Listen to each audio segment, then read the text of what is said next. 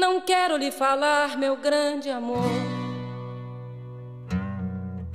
das coisas que aprendi nos discos. Quero lhe contar como eu vivi e tudo o que aconteceu comigo. Viver é melhor que sonhar. Eu sei que o amor é uma coisa boa mas também sei que qualquer canto é menor do que a vida de qualquer pessoa. Por isso, cuidar do meu bem. Há perigo na esquina. Eles venceram e o sinal está fechado para nós que somos jovens.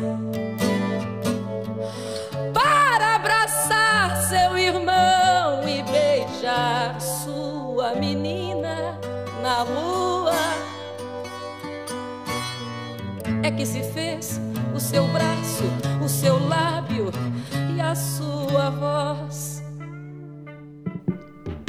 Olá, meus queridos ouvintes! Mais uma sexta-feira chegou. Sejam muito bem-vindos ao nosso primeiro episódio da série Música de Protesto.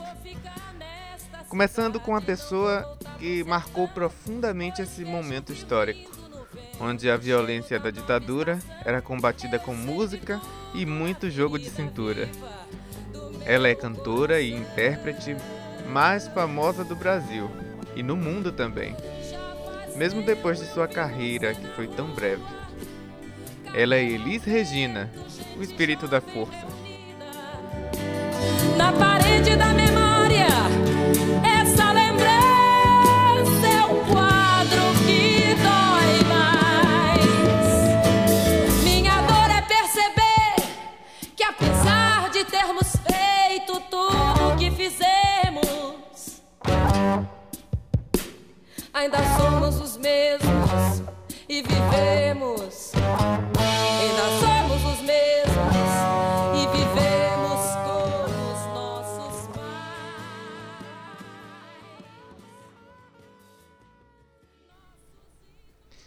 Elis Regina de Carvalho Costa nasceu em 1945 na cidade de Porto Alegre, no Rio Grande do Sul.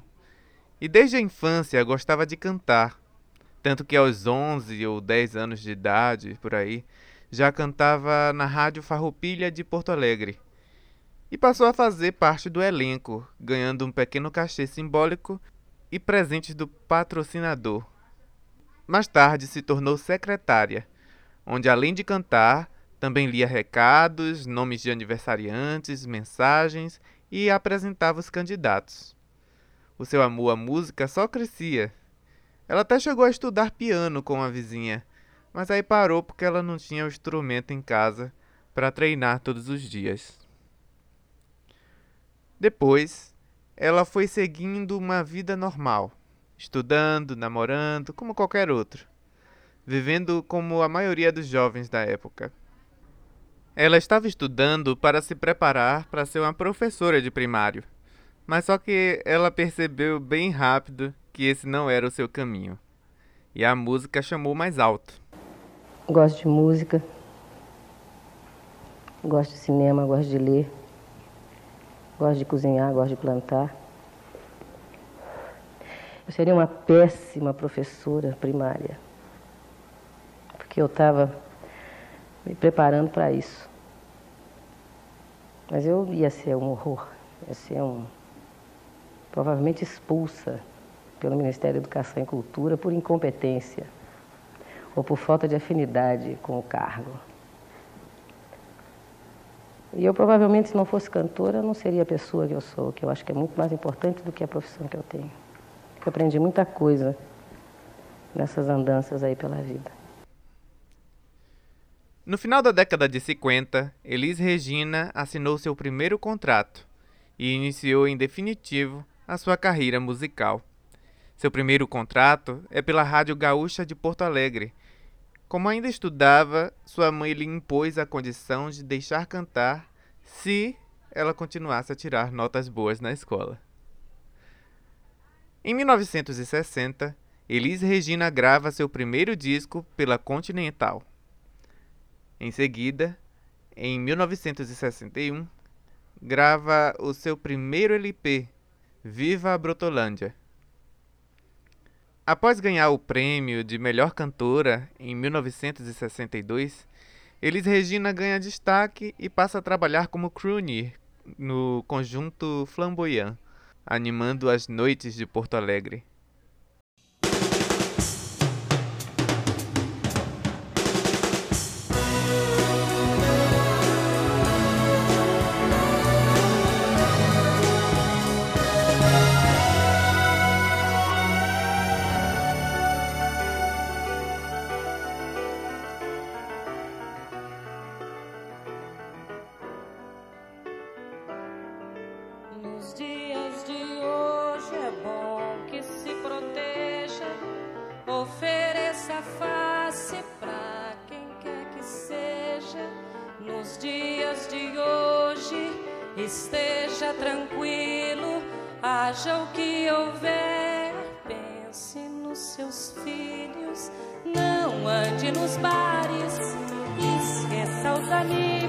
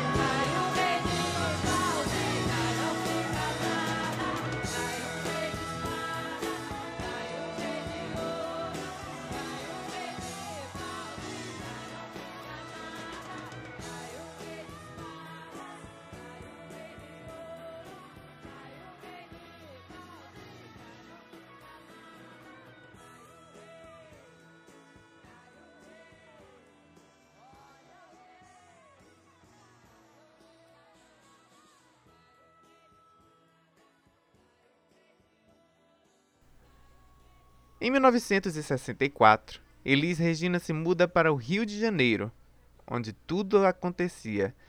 Se alguém quisesse ter destaque para viver de sua arte, esse era o destino certo.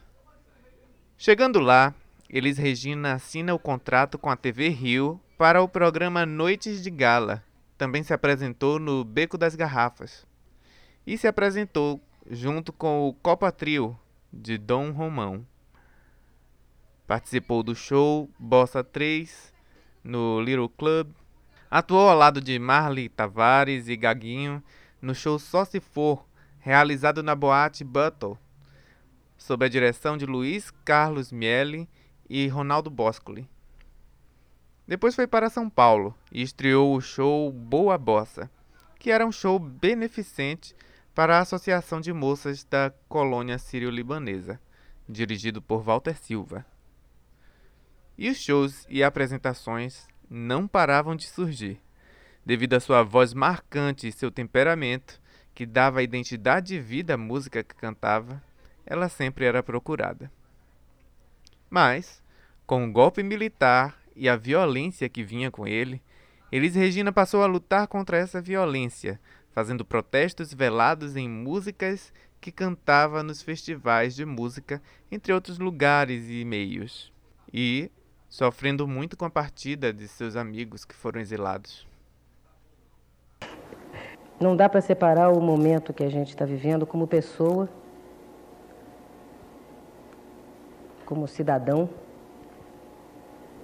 como indivíduo sozinho, narciso, olhando para o espelho assim o dia inteiro, dizendo eu me amo. Não dá para separar.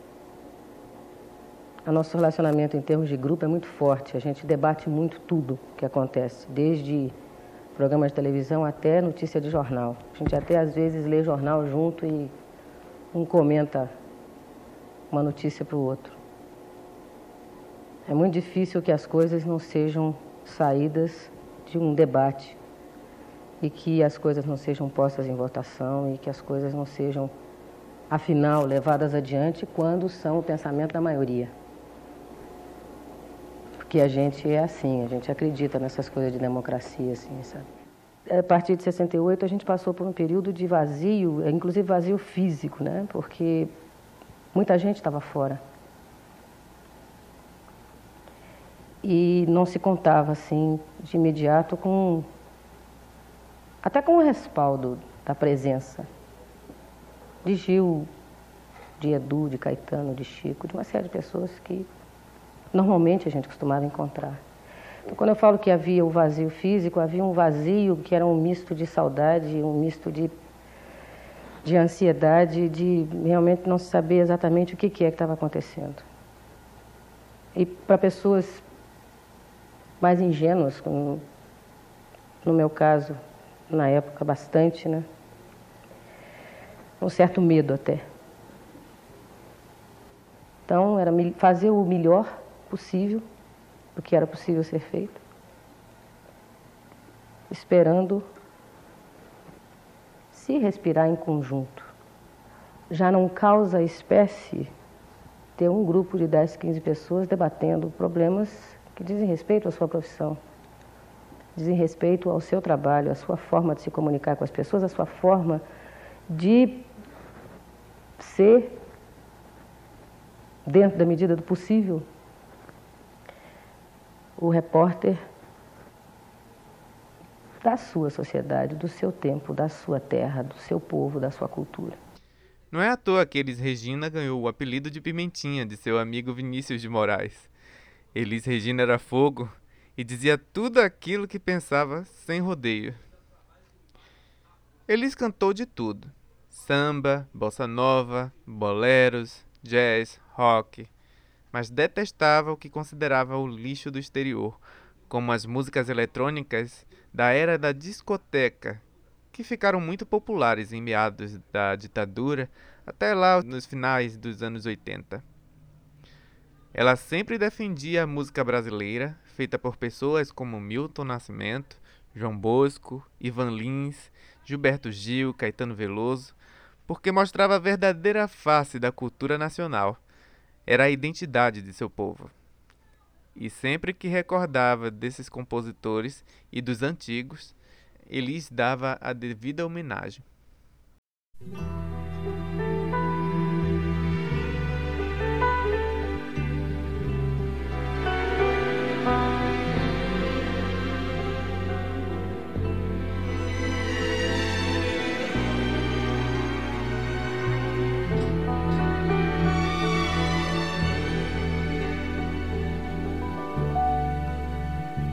Quando olhaste bem nos olhos meus e o teu olhar era de adeus. Juro que não acreditei. Eu te estranhei, me debrucei sobre teu corpo e duvidei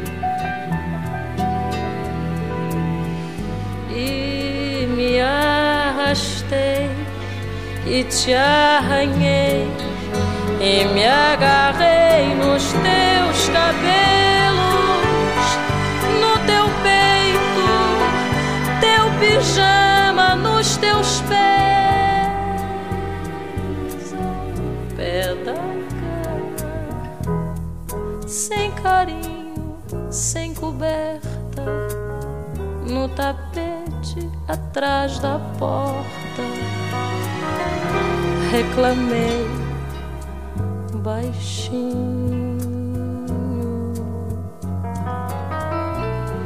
Dei pra maldizer o nosso lar.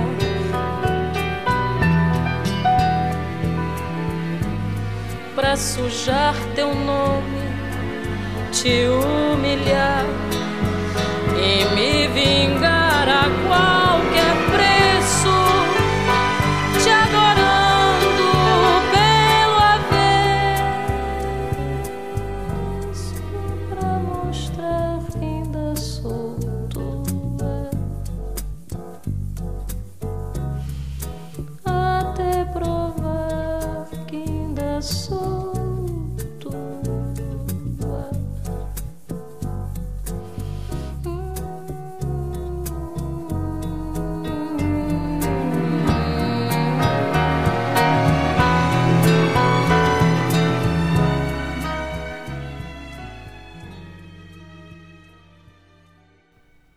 Após muito trabalho, esforço e sucesso, termina abruptamente a sua jovem vida, aos 36 anos de idade. Ela foi encontrada desmaiada em seu apartamento, completamente intoxicada. Seu corpo foi levado para o Teatro Bandeirantes, onde ela foi velada até o dia seguinte. O teatro ficou lotado e os jornais choraram sua morte, lamentando a perda de uma das maiores cantoras nacionais. Após a sua morte, Elis Regina recebeu muitas homenagens. Em 1983, por exemplo, foi aberta no Centro Cultural de São Paulo a primeira semana Elis Regina, uma promoção da Rede Globo em parceria com a Secretaria de Cultura de São Paulo. Também a Escola de Samba Unidos de Vila Isabel, no Rio de Janeiro, promoveu a Noite dos Imortais, com um show em sua homenagem e foram inauguradas duas exposições em São Paulo, chamada Elis 100% Nacional, com guachos de Vicente Gil, na Galeria de Paulo Figueiredo. Também houve uma expo outra exposição chamada Elis Paz, no Espátio Pirandello. No dia 27 de fevereiro, foi aberto o segundo mês musical Elis Regina, com uma série de shows nos teatros da Prefeitura de São Paulo, no dia 10 de novembro, o Balé Arte estreou no Teatro da Hebraica, em São Paulo, o espetáculo Elis Quatro Estações, e foi lançado ainda pelo Opus Vídeo de Fonografia, o álbum duplo Elis Vive. No dia 22 de janeiro, o prefeito Mário Covas e o secretário de Cultura Gianfrancesco Guarnieri inauguraram em São Paulo a Praça Elis Regina. Em fevereiro, a Escola de Samba União de Vila Prudente, em São Paulo, saiu às ruas no carnaval com o samba enredo Elis Regina, o som da festa eterna desta musa. Vários discos póstumos foram lançados. Para quem não sabe, os discos póstumos são gravações que ficaram guardadas nas gravadoras e acabavam sendo lançadas após a morte do artista. Em 2002, foi levado ao palco do Centro Cultural Banco do Brasil, no Rio de Janeiro, o musical Elis Estrela do Brasil. Em 2005, o ano em que ela completaria 60 anos, a cantora foi tema do programa Arquivo N, veiculado pelo canal Globo News. Em 2016, sua cinebiografia, chamada Elis, foi lançada o filme remontou a trajetória de sua carreira desde a adolescência até a morte e não abordou com profundidade o uso de drogas e a sua relação com a ditadura militar. Isso foi abrandado para evitar polêmica. Bom, meus queridos ouvintes, aqui terminamos o nosso primeiro episódio da série Música de Protesto. Eu agradeço muitíssimo a todos vocês e os convido a seguir a nossa página no Instagram. Vou deixar tudo aqui na descrição. Um grande abraço e até a próxima sexta.